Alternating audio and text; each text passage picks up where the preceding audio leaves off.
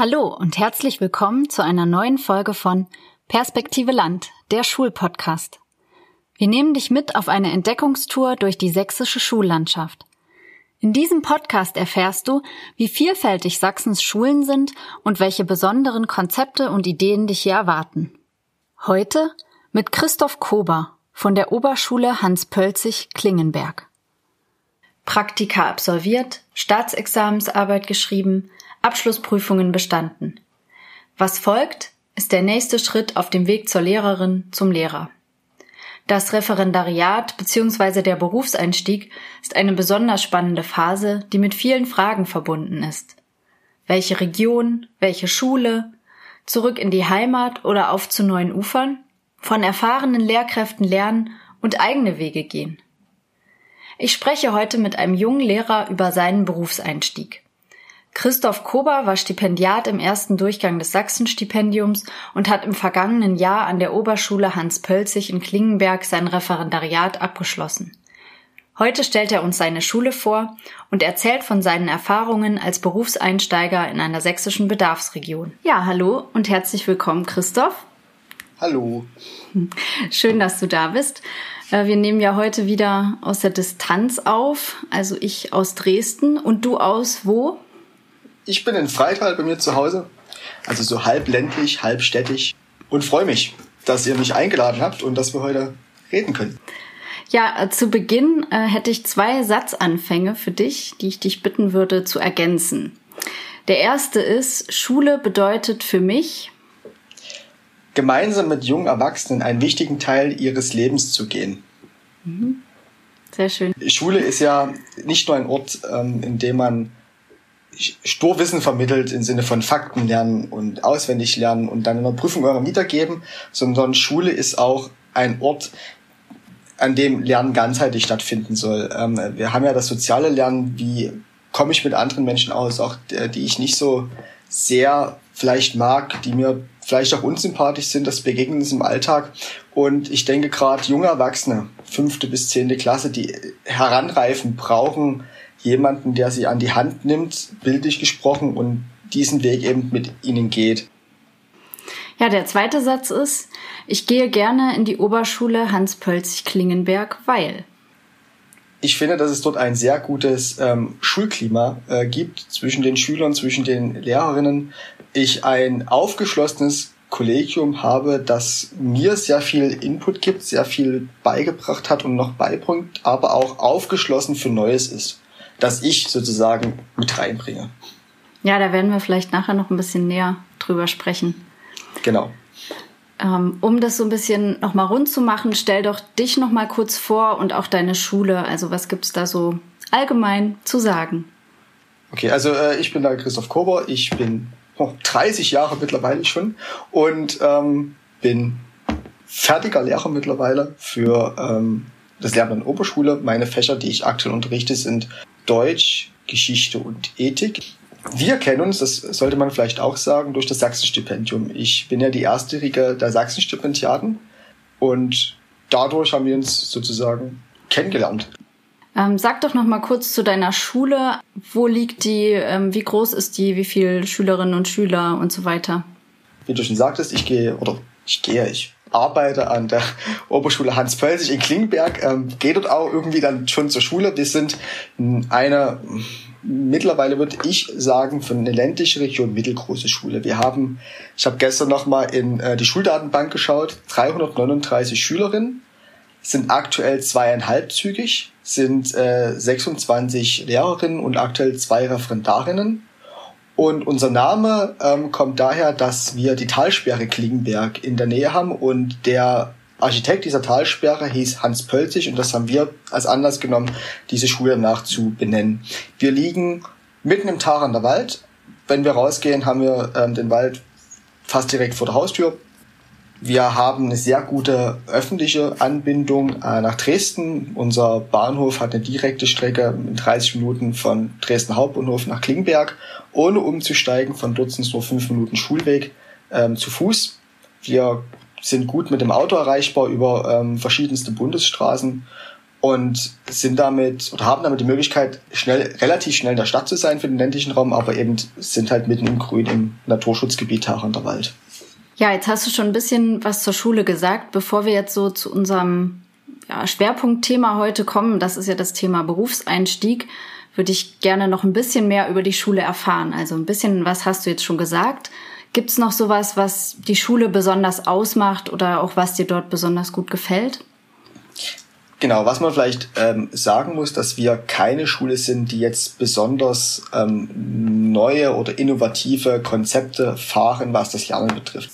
Was wir aber haben, ist ähm, ein ähm, Konzept, was sehr auf Kultur und auch Bewegung ähm, abzielt. Wir haben einen sehr großen Hof, wir haben einen 5000 Quadratmeter großes, großen Schulhof. Wir haben dort äh, Sportanlagen, wir haben zwei Fußballplätze auf dem, auf dem Hof. Wir haben die Möglichkeit, dass Schüler Tischtennis spielen können. Wir haben ähm, Volleyball, einen Volleyballplatz auf dem Hof und haben entsprechend auch Gerätschaften. Mhm. Und da ist dann auch während der Hofpause auf dem Fußballplatz immer ein reges Treiben. Und die Tischtennisplatte wird genutzt. Wir haben die Sitzmöglichkeiten und alles auch sehr schön im Grün. Wir haben, was auch die Bewegung, die Gesundheit betrifft, einmal im Jahr einen Waldlauf. Da trifft sich dann die ganze Schule ähm, und jede Klasse hat halt eine bestimmte Strecke zu absolvieren. Für die, ähm, die kleineren Klassen ist das eher eine kurze Strecke. Ich glaube, die großen müssen dann schon ihre 3000 Meter oder sowas ähm, am Ende rennen. Es laufen dort auch Lehrer mit, zumindest die, die nicht ähm, abgestellt sind als Streckenposten. Mhm. Wir haben viele Wandertage, besonders in der letzten Schulwoche sind die Schüler eigentlich immer unterwegs. Die ähm, Jungen, die Fünftklässler zum Beispiel, erkunden dann die Gegend, schauen, was hat eigentlich die Talsperre Klingberg mit unserem Namen zu tun, dass wir den Bezug eben herstellt, ja. äh, dass dieser Bezug hergestellt wird. Und wir haben ähm, auch generell viele Sportveranstaltungen. Also unsere Sportlehrer sind hinterher, dass da ähm, die ganzen Sportveranstaltungen, die der Freistaat anbietet, dass da unsere Schule auch äh, mit vertreten ist. Des Weiteren haben wir ein gutes kulturelles Programm. Wir haben beispielsweise einmal im Jahr einen Weihnachtsmarkt, den die Schüler durchführen. Da kommen dann die Großeltern, die Eltern, es werden kleine Dinge für die Klassenkasse verkauft. Die Fünftklässler studieren ein Musical ein, wo sie wirklich singen, tanzen, Theater spielen und das wird dann den Eltern präsentiert. Ähm, auch die Zehntklässler studieren im Musikkurs dann in der Regel ein Musical ein, was sich die Schule dann anschaut ähm, in den letzten Wochen, sofern eben keine Pandemien dazwischen kommen. Das muss man dazu sagen. Das ist jetzt alles leider ein bisschen ähm, gecancelt. Und wir legen natürlich großen Wert als Oberschule auf Berufsorientierung. Ähm, das ist, äh, denke ich, die, die Kernkompetenz, die eine Oberschule mitbringen soll. Also wir halten eine Berufsmesse in der Schule ab, wo sich ähm, die Betriebe in der Region vorstellen können. Wir haben den Berufswahlpass, wo ähm, die Schüler rausfinden ähm, in bestimmten Arbeitskreisen, was macht eigentlich mein Charakter aus? Was interessiert mich? Welchen Beruf möchte ich eigentlich ähm, oder, oder welcher Beruf ähm, interessiert mich? Was kann ich dafür tun, um dieses Ziel zu erreichen? Und sind auch vernetzt mit ähm, den Akteuren und Betrieben in der Umgebung. Wow, das ist schon richtig viel, was du jetzt erzählt hast. Ähm, wie ist es denn so aktuell? Du hast jetzt schon gesagt, wenn keine Pandemien dazwischen kommen. Ähm, wie, wie erlebst du das aktuell, die Herausforderungen für deine Schule und wie geht ihr damit um? Es ist eine schwierige, eine ungewohnte Situation, vor allem am Anfang gewesen. Wir haben ja von jetzt auf null die, ähm, das Lernen vor Ort umgestellt oder umstellen müssen äh, ins Homeschooling. Was ich erstmal sehr positiv fand, ist, dass meine Kollegen alle mitgezogen haben. Ähm, es wurde ja für viele Schulen dieses, das Lernsachs, also die sächsische Lernplattform, neu implementiert in den Schulalltag. Ich habe diese Lernplattform schon aus äh, meinem Referendariat mitgebracht. Also die Ausbildungsstätten der Lernsausbildung arbeiten damit und ich fand das Grundkonzept nicht schlecht, um ähm, bestimmte Dinge zu verwalten. Gerade diese Idee, jeder Lehrer hat eine dienstliche Mailadresse, mhm. ähm, war etwas, was ich sehr positiv fand und deswegen hatten meine Kolleginnen und Kollegen dort schon einen Vorlauf von einem halben Jahr. Geplant war eigentlich, dass wir uns das erstmal anschauen und dann einzelne Klassen mit hineinnehmen. Zwei, drei Stück, aus den zwei, drei Stück wurden dann eben 14 von äh, heute auf morgen so ungefähr. Das große Problem liegt, denke ich, in der ländlichen Infrastruktur. Ähm, in einigen Ortschaften haben wir sehr schlechtes Internet. Es haben nicht alle oder zum Anfang der, der ganzen Sache hatten nicht alle Schüler genügend Geräte, um eben digital zu arbeiten. Das macht es, das, äh, das macht es sehr schwer, in Videokonferenzen zu arbeiten. Ja. Und diesen Unterricht, ich sag mal, eins zu eins digital zu übertragen. Ein weitere, eine weitere Schwierigkeit ist, dass die Motivation sehr stark nachlässt. Umso länger man natürlich alleine zu Hause lernt, desto weniger Lust hat man dazu. Äh, Lernen ist ja oder funktioniert ja nur in einem Miteinander. Das funktioniert mhm. nur auf einer gewissen sozialen Ebene mit Personen im Austausch, mit den Lehrern, mit den Schülern und die Schule ist, denke ich, für die, ähm, für die Kinder und für die Jugendlichen ein sehr wichtiger Ort, weil sie da auch ihre Freunde treffen. Dieses soziale Lernen, was ich am Anfang angesprochen hat, ja. habe, was dort eine große Rolle spielt, findet ein Großteil des Tages in der Schule statt, weil dort Kinder und Jugendliche zusammengewürfelt sind aus unterschiedlichsten Häusern mit unterschiedlichsten Interessen und die müssen dort irgendwie lernen, zusammen diesen Tag zu überstehen, gemeinsam mit demjenigen, der da vorne steht und den versucht, was zu vermitteln. Ja. Und das, denke ich, das fehlt. Und alleine vom Schreibtisch zu sitzen und sich versuchen, irgendwas beizubringen, was auf dem A4-Blatt steht, mit Aufgabenstellung, die, denke ich, von, von allen gut gemeint sind, die auch viel erklären. Also die Kollegen haben sich wirklich bemüht, alles, was dort an der Tafel eigentlich im Gespräch passiert, aufzuschreiben zunächst, damit alle Schüler die Möglichkeit haben, das auch irgendwie sich anzueignen. Ähm, das ist, denke ich, eine große Schwierigkeit, was sich auch jetzt noch nachwirkt äh, in dem Wechselunterricht. Das merkt man. Mhm. Die Schüler hatten natürlich jetzt zu Hause die Möglichkeit, auszuschlafen, zu lernen, wann sie möchten, das zu lernen, was sie wollten in einer bestimmten Reihenfolge. Also dieser starre Fächerkanon, wann ist welche Stunde, wurde ja damit aufgehoben. Und ich denke, da kann man Positives, um jetzt einen Ausblick schon mal zu geben, mit hineinnehmen. Mhm. Aber man merkt schon, dass es den Schülern jetzt auch wieder schwerfällt, das zeitliche Aufstehen. Bei uns fängt die erste Stunde 7.15 Uhr an. Das ist sehr zeitig. Ähm, ist aber aufgrund der Busse nicht anders möglich. Und da merkt man schon, dass die da ein großes Problem haben, wieder in diesen Alltag zu finden und dort auch die Motivation sich sehr schwer wieder ähm, greifen lässt. Gibt es so gute Lösungen, die ihr gefunden habt, damit umzugehen, vielleicht auch im Kollegium? Also die Kollegen sind alle extrem bemüht, ihren Unterricht digital zu verlagern. Wir haben zum Beispiel für unsere Schule festgelegt, weil das für viele ähm, Eltern der Wunsch war, dass alle Aufgaben für eine Woche am Samstag für die Eltern abrufbereit sind. Das hat dem Grund, dass viele sagen, gerade Jüngeren, wir müssen unseren Kindern helfen, den Tag zu strukturieren. Ja. Wann mache ich was? Ich denke, das ist aus der Ferne schwierig. Äh, man kann natürlich sagen, man gibt die Aufgaben rein und ihr arbeitet euren Stundenplan ab. Das Problem, das ich dabei sehe, ist, der eine Schüler ist nun mal schneller, der andere ist, ähm, ist langsamer, der braucht einfach ein bisschen mehr Zeit zum Lernen, was ja vollkommen in Ordnung ist. Ne? Das sind alles Menschen mit verschiedenen ähm, Eigenschaften. Und es ist schwer, dort zu sagen, okay, ich plane jetzt diese Stunde oder diesen, diesen, diesen, diesen Zeitraum von beispielsweise Deutsch ähm, in der fünften Klasse fünf Stunden und das versuche ich aufzuteilen auf verschiedene Tage. Ja. Deswegen haben wir gesagt, die Eltern kriegen das ab Samstag. Das funktioniert im Großteil. Ausnahmen gibt's immer, dass man mal was nicht schafft. Und die können dann mit den Schülern oder mit den Kindern gemeinsam ähm, das Ganze planen und ähm, sich takten, wie sie es brauchen, weil ja auch die Eltern sind arbeiten. Die sitzen zu Hause, die Kinder, und müssen sich jetzt motivieren. Ja. Ich denke, das war am Anfang, am Anfang ein bisschen schwierig, läuft jetzt mittlerweile gut. Was gut läuft, ist, denke ich, die Kommunikation. Die Kollegen sind ähm, mit E-Mail in Kontakt. Landsachs hat ein, eine Art Messenger-Dienst mit angeknüpft, wo die Kollegen dabei sind. Die ersten Kollegen haben jetzt auch ähm, in letzter Zeit versucht, Lernvideos zu erstellen. Da gehöre ich auch mit dazu, habe mich dort rangetraut, weil das ja etwas ist, was man vielleicht auch in der Ausbildung mal mit hat, also an meiner Stelle, aber eben sehr kurz. Mhm. Mal eine Stunde oder sowas da haben sich die Kollegen auch nach und nach rangetraut. Die Videokonferenzen wurden zunehmend mehr, nachdem es mal so ein, zwei Vorreiter gab und man sich dann ausgetauscht hat, wie kann man so eine Videokonferenz eigentlich aufbauen.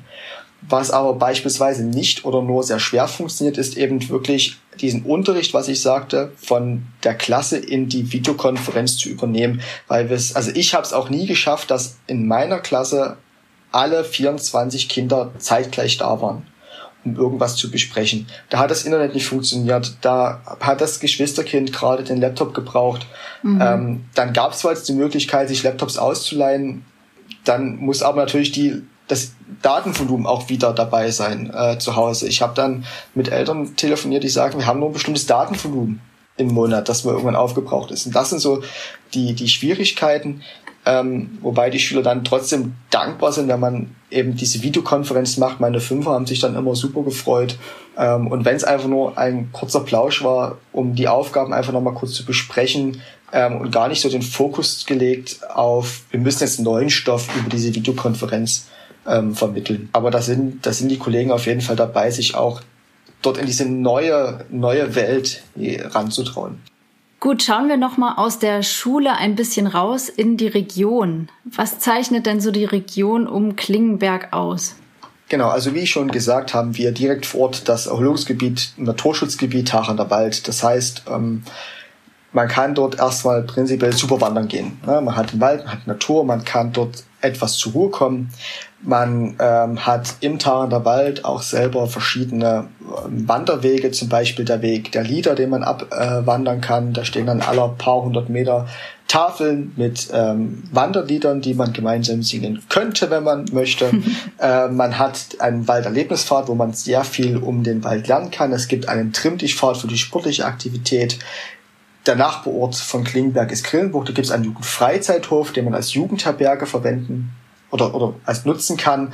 Ähm, die Fünftklässler zum Beispiel haben in der ersten Schulwoche, wenn sie neu in unsere Schule kommen, eine Kennenlernwoche und dabei ist eine Station der Jugendfreizeithof. Dort werden zum Beispiel dann ähm, teambildende Maßnahmen durchgeführt, solche Teamspiele, um einfach auch mal zu gucken, wie, wer ist denn wie in der Klasse? Wer übernimmt welche Rolle in der Klasse? Ja, die werden ja auch aus verschiedenen Grundschulen bei uns zusammengewürfelt und dann muss ich erstmal wieder eine neue Struktur bilden. Wer welche Rolle übernimmt. Und da kann, da ist der Lehrer ein bisschen raus, das übernimmt dann, ähm, übernimmt dann Erlebnispädagogen und mhm. wir können dann mal ein bisschen schauen, wer übernimmt denn bei welchem Spiel welche Rolle, was auch sehr interessant ist. Ja. Und auch den Kindern macht das Spaß.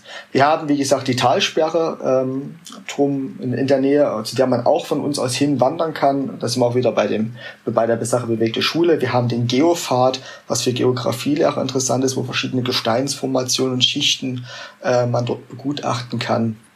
Verschiedene kleine ähm, Dörfer drumherum, wo es nette Gaststätten gibt, wenn man mal erstmal wieder essen gehen darf, was ja mittlerweile glücklicherweise der Fall ist, aber wo man auch mal sich gut erholen kann. Ja. Also da bieten wir schon einige Möglichkeiten. Und wenn man es dann doch etwas turbulenter und etwas mal Trubel braucht, ist man dann doch schnell in der Stadt. Das klingt gut.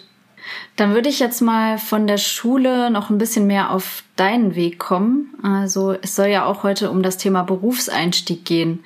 Vielleicht kannst du noch mal anfangen. Erstmal, was hat dich eigentlich dazu bewogen, Lehrer zu werden? Ähm, das fing eigentlich an in der Schule, in der siebten Klasse. Wir hatten an meiner Schule auf dem Gymnasium ähm, immer eine Projektwoche. Am Ende der Woche, äh, am Ende des, des Schuljahres eine Projektwoche. Dort konnten zum einen Lehrer verschiedene Projekte anbieten, Theater, ähm, manche haben was über die Menschenaffen gemacht, äh, andere hatten sportliche Dinge gemacht. Und ich hatte ab der siebten Klasse ähm, die Idee, auch selber ein Projekt anzubieten und habe ähm, mit einem Lehrer zusammen, ähm, der mich unterstützt hat, ähm, Kampfsport angeboten. Ich mache seit 15 Jahren Kampfsport und dachte, das ist vielleicht mal was, um andere zu zeigen, was das, was das bedeutet. Und ähm, habe das von der siebten bis zur elften Klasse jedes Jahr gemacht und habe eigentlich gemerkt, das macht der Prinzip erstmal Spaß, anderen irgendwas beizubringen. das war so der, der Grundeinstieg, wo ich sagen würde, ich möchte auch Lehrer werden. Zum anderen ist meine Mama auch Lehrerin ja. ähm, für Sonderpädagogik an einer Förderschule für geistige Entwicklung. Und von daher war ich schon, seit ich klein war, mit dabei und ähm, habe gemerkt, was das auch, was dann auch wiedergegeben werden kann und was dann wiedergegeben wird, wenn man eben ähm, sich für die Kinder interessiert, für die Schüler interessiert, dass man da auch wirklich sehr, sehr viel zurückbekommt. Ja. Und das waren so zwei Gründe. Interessant wäre vielleicht noch der der Gedanke, warum Mittelschullehramt? Ähm, ja. Das ist vielleicht noch, das ist, denke ich, bei mir der interessantere Gedanke. Als ich fertig wurde, 2010, gab es nur einen Studiengang fürs Lehramt. Das war damals der Bachelor-Master-Studiengang. Ähm, ich habe mich dort beworben und war 0,1 zu schlecht vom, vom Numerus Clausus. Und ähm, habe dann ein Jahr was anderes studiert, habe mich neu beworben, äh, war wieder zu schlecht und habe nochmal weiter studiert und dann kam 2012 der Wechsel auf Lehramt ähm, zum Staatsexamen und dort unterteilt im Gymnasium, Oberschule und äh, Grundschule, berufsbildende Schule. Und eigentlich wollten ja alle aufs Gymnasium gehen, weil der Vorteil ist Gymnasiallehrer, du kannst abwärts alle Schularten abarbeiten. Also ich kann als Gymnasiallehrer Grundschullehrer sein, ich kann aber nicht als Mittelschullehrer ans Gymnasium gehen. Ja. Das funktioniert nicht und hat damals auch nicht funktioniert. Und ähm, fürs Gymnasium war ich zu schlecht mit meinen zwei, also mit meinen mit meinen 2,4 Abi und ähm, habe dann überlegt, was was was macht man? Ähm, und Mittelschule oh, hört man immer so so schlimme Sachen und da da funktioniert gar nichts und die haben keinen Bock aufs Lernen und dort fliegen die Tische und naja, was man so so hört.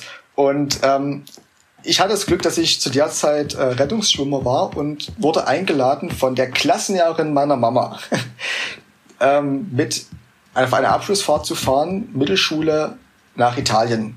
Mhm. Ähm, an den Gardasee, habe dort sozusagen die Fahrt bezahlt bekommen. Das war sozusagen mein, mein Lohn. Habe das gemacht und habe gemerkt, hey, das funktioniert mit denen ganz gut. Die hören auf dich, du kannst mit denen umgehen, du kannst mit denen ordentlich sprechen warum nicht? Und habe mich dann daraufhin, aufgrund dieser Erfahrung, ähm, zu der ich mich dann selber ein bisschen gezwungen habe, dort mitzufahren, ähm, dann doch entschieden, Mittelschullehramt zu studieren und habe es bis heute nicht bereut. Mhm.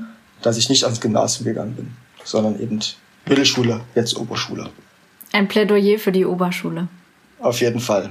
Das sollte man auch nicht unterschätzen. Jede Schulart hat halt auch irgendwie seine Spezifika. Ne? Also die, die Gymnasiallehramtsstudenten oder auch die, die Kollegen am Gymnasium, die müssen halt in der 11., 12. Klasse das große Fachwissen irgendwie den eintrichtern, um das aufs Studium vorzubereiten.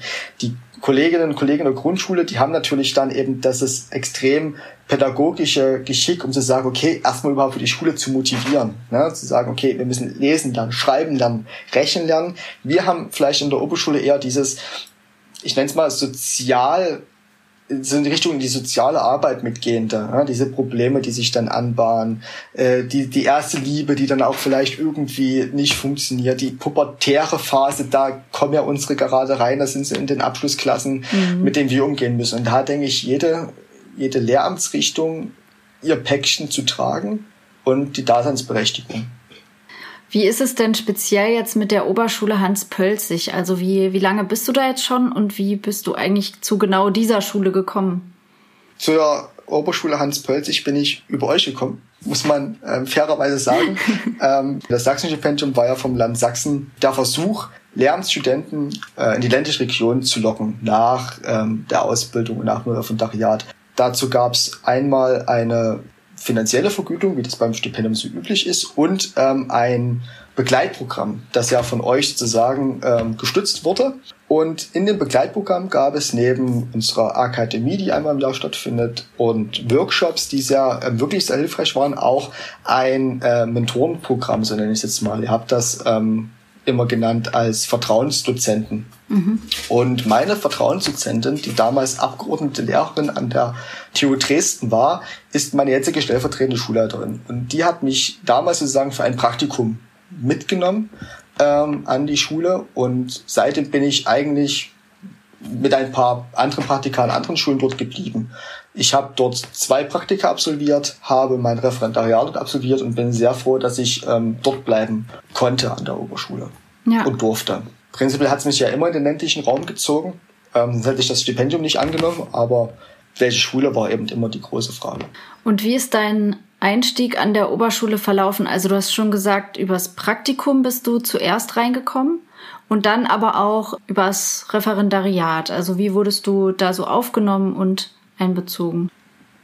Ich wurde sehr gut einbezogen. Also es war damals schon im Praktikum so, dass ähm, ich mich dort sehr willkommen gefühlt habe. Ich war dort auch ähm, mit einer Klasse als Rettungsschwimmer äh, mit unterwegs in der, in der Schule und hat, das hat sich eigentlich bis heute nicht geändert. Also ähm, ich hatte dann auch schon während des Referendariats nicht das Gefühl, dass ich dann zwingend, also dann zum Ende als der Referendar gesehen wurde. Das ist ja bei manchen auch so die Angst ähm, oder vielleicht in manchen Kollegen auch vielleicht problematisch, dass man nie aus dieser Rolle, du bist der, der noch lernt, mhm. rauskommt. Du wirst halt immer der Referendar bleiben, wenn du bei uns an der Schule bleibst. Das kann in manchen Kollegen vielleicht so sein. Das Gefühl hatte ich eben nie. Ich war dann fertig mit dem Referendariat, war am Donnerstag das letzte Mal in der Schule, weil unser Referendariatsvertrag dort ausgelaufen ist, kam am Montag wieder und es hat sich eben nichts geändert. Es war vom Gefühl her genau so, also man, ich wurde ernst genommen mit meinen Ideen, die ich eingebracht habe. Ich habe ja schon im Referendariat sozusagen das Lernsachs mit hineingebracht. Das wurde super angenommen, mhm. ähm, so dass ich da einen sehr guten Einstieg hatte zu der Zeit und mich immer noch wohlfühle. Was war denn für dich oder vielleicht ist es auch immer noch besonders herausfordernd so als Berufseinstieg als Lehrer?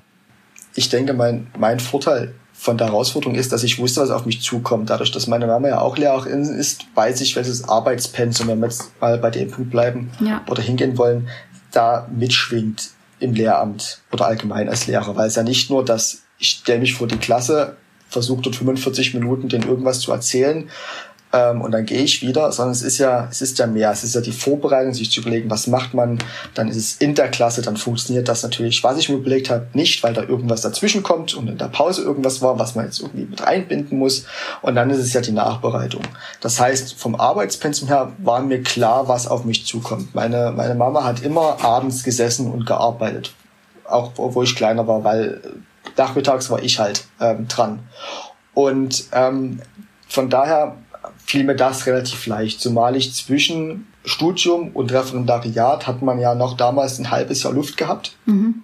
ähm, in dem man irgendwas machen konnte oder auch nicht, je nachdem. Und ich bin damals in, ähm, an eine Schule gegangen in Freital und habe dort ein halbes Jahr Vertretungslehre sozusagen gemacht mit 20 Stunden. Also das ist fast das fast das komplette Pensum, ähm, was ein was ein Lehrer mit ähm, Vollzeit abdeckt. Das Vollzeit Budget beträgt 26 Stunden Präsenz vor der Klasse. Ja. Und ich habe davon 20 Stunden abgedeckt, ähm, war also schon relativ nah dran, dass es ein bisschen mehr als der Referendar in der Woche zu leisten hat. Und von da fiel mir das vom Arbeitspensum relativ einfach. Ich denke, was die Herausforderung am Anfang war, ist jetzt wirklich diese absolute Verantwortung zu haben vor der Klasse. Im Vorbereitungsdienst kann man immer noch sagen, okay, wenn was schief geht, kann ja irgendein anderer vielleicht mal richten, wenn ich nicht mehr da bin. Aber jetzt bin ich halt da, jetzt habe ich die Verantwortung. Und die große Verantwortung und das richtige Ankommen, vielleicht sollte man das so sagen, war erst im Schuljahr diesen Jahres. Ich habe zu diesem Schuljahr meine eigene Klasse bekommen. Ähm, und das war der Punkt, wo ich mich auch richtig, oder wo ich das Gefühl hatte, jetzt bin ich richtig angekommen. Ja. Weil zwischen Vorbereitungsdienst und ähm, Beginn der, der regulären Arbeit als Lehrer waren halt, war halt ein Wochenende ja. dazwischen. Und man konnte das, oder es fiel mir sehr schwer, das irgendwie zu glauben, dass das jetzt Wirklichkeit ist. Und das, das ist vielleicht so diese wirklich große Herausforderung, die eigene erste Klasse irgendwie zu managen, ähm, zu gucken, dass das irgendwie funktioniert, ähm, mit den Eltern gemeinsam, mit den Eltern, mit den Schülern eben zusammen irgendwie die Kinder auf den Weg zu begleiten. Ähm, und dann noch in dieser Situation, ich denke, das ist gerade das Schwierige in dieser Zeit, da man ja die Schüler auch nur sehr wenig gesehen hat. Das erste Halbjahr hat gut funktioniert. Jetzt waren wir im Wechselunterricht, dann waren wir im Homeschooling, jetzt sind wir im Wechselunterricht. Und ähm, das irgendwie für alle zufriedenstellend zu machen, ist eine sehr große Herausforderung. Ja. Weil es das viele Dinge gibt, an die man plötzlich denken muss, die einen auch im Vorbereitungsdienst einfach nicht beigebracht werden. Man spricht zwar mal über die Rolle als Klassenlehrer, man sieht das bei den Kolleginnen und Kollegen, aber was da wirklich dann dazugehört, ähm, das ist nochmal eine Stufe über den normalen ähm, Un Unterricht, den man hat, ähm, nochmal drauf. Ich glaube, der große Aha-Effekt ist eben zu sagen, man muss wirklich versuchen, für seine Klasse irgendwie präsent zu sein, ein Ansprechpartner zu sein. Ja. Und das ist aktuell aber sehr schwer, wenn man sich physisch nicht sieht. Mhm. Und die Kinder schreiben selten von alleine und sagen, Herr Kober, das ist das Problem. Ich denke, das muss noch wachsen. Mhm. Ich würde gerne noch mal auf einen speziellen Aspekt von deinem Berufseinstieg gucken, und zwar auf das Thema Bedarfsregion. Ähm, du bist ja, du bist ja in einer Bedarfsregion in Sachsen Lehrer geworden. Nimmst du da Unterschiede wahr ähm, zu Stadtschulen, also oder vielleicht von Kommilitoninnen, Kommilitonen, von denen du hörst, die an der Stadtschule sind? Wir können jetzt mehrere Punkte ansprechen. Wir können jetzt die Personalsituation vor Ort ansprechen und ähm, das, die, die Schüler sozusagen. Ich muss sagen, von der Personalsituation waren wir bisher gut aufgestellt. Es gehen jetzt einige Kollegen und Kollegen in Rente. Dort wird es jetzt ein Problem beispielsweise mit Mathe, Mathematik geben, ähm, wo Kollegen fehlen. Das merken wir jetzt langsam. von der Schülerlandschaft her, nenne ich das mal, merke ich schon einen Unterschied. Ich habe das schon gemerkt zwischen Freital und, ähm, und Klingberg, wo ich dort ein halbes Jahr war. Ähm, ich hatte so, das schönste Erlebnis war für mich, wo ich das sehr, oder das, wo ich das gemerkt habe, war, ich war in der, in Freital an der Schule, hatte dort eine siebte Klasse in Deutsch. Mhm. Ähm, hab das mit denen, hab, kam mit denen auch gut klar. Hat äh, super funktioniert, hat Spaß gemacht, man konnte sich wirklich mal ausprobieren. Und dann kam ich nach Klingberg, hatte auch eine siebte Klasse, dachte, was sind die niedlich. da war, da war auch schon irgendwie, also da war dort schon vom ganzen Gestus, vom ganzen Habitus war dort ein, ein Unterschied schon zu spüren. Ähm, von Freital, was jetzt 20 Minuten Autofahrt entfernt liegt, Viertelstunde ungefähr von der Schule, wo ich war, und Klingberg, ja, weil die umliegenden Regionen dann doch ländlich geprägt sind. Was man im Vorbereitungsdienst von Kommilitonen gehört hat oder von eben damals mit Auszubildenden, war schon, dass dort ähm, Unterschiede bestehen. Also wir hatten dort ähm, Kollegen, Kollegen, die haben dort äh, Dinge erzählt von, von der Schule, wo man dachte, oder bei der ich dachte, schön, dass ich auf dem Land bin da geht vielleicht alles noch ein bisschen ruhiger und entspannter zu, vom Gefühl her. Ja. Wenn wir so zum Abschluss nochmal einen Ausblick machen auf so ähm, aktuelle Entwicklungen oder Trends, also ich sage jetzt mal zum Beispiel nachhaltige Entwicklung oder Digitalisierung oder anderes, gibt's was, was du für dich, für deinen Unterricht oder allgemein im Schulleben, was du dir vornimmst, was du gerne noch ausprobieren oder auch mal stärker in den Fokus nehmen möchtest? Ähm, ich möchte gern wieder stärker in den Fokus nehmen, den Schülern Freiraum beim Lernen zu geben. Ich habe das immer mal wieder probiert. Ähm, ich sagte ja, unsere Schüler brauchen eine Struktur. Wie lerne ich? Wie funktioniert das? Ja. Aber dennoch immer mal wieder diesen Freiraum zu geben, um einfach mal zu probieren, funktioniert das eigentlich so, wie ich jetzt lernen möchte.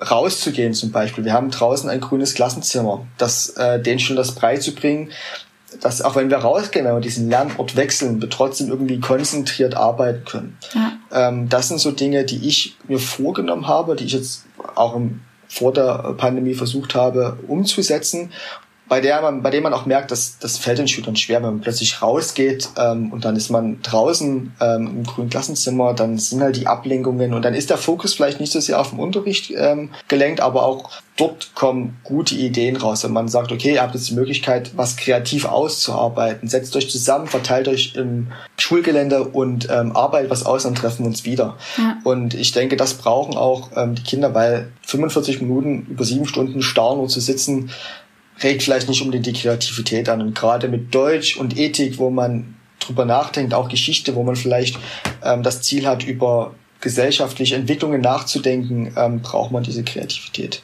Ja.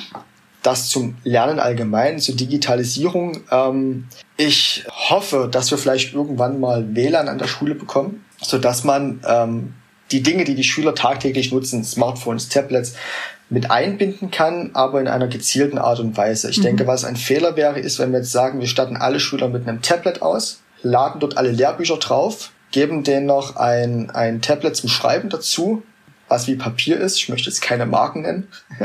und ähm, dann machen wir das so, aber an sich ändert sich der Unterricht, die Unterrichtsform nicht. Mhm. Ich denke, das ist nicht der Sinn von der Digitalisierung. Ähm, das muss schon irgendwie sinnvoll einhergehen. Ein ganz schlüssiges Konzept habe ich da selber noch nicht, ähm, weil wir die, die Gerätschaften und die, die, die Infrastruktur dafür noch nicht haben.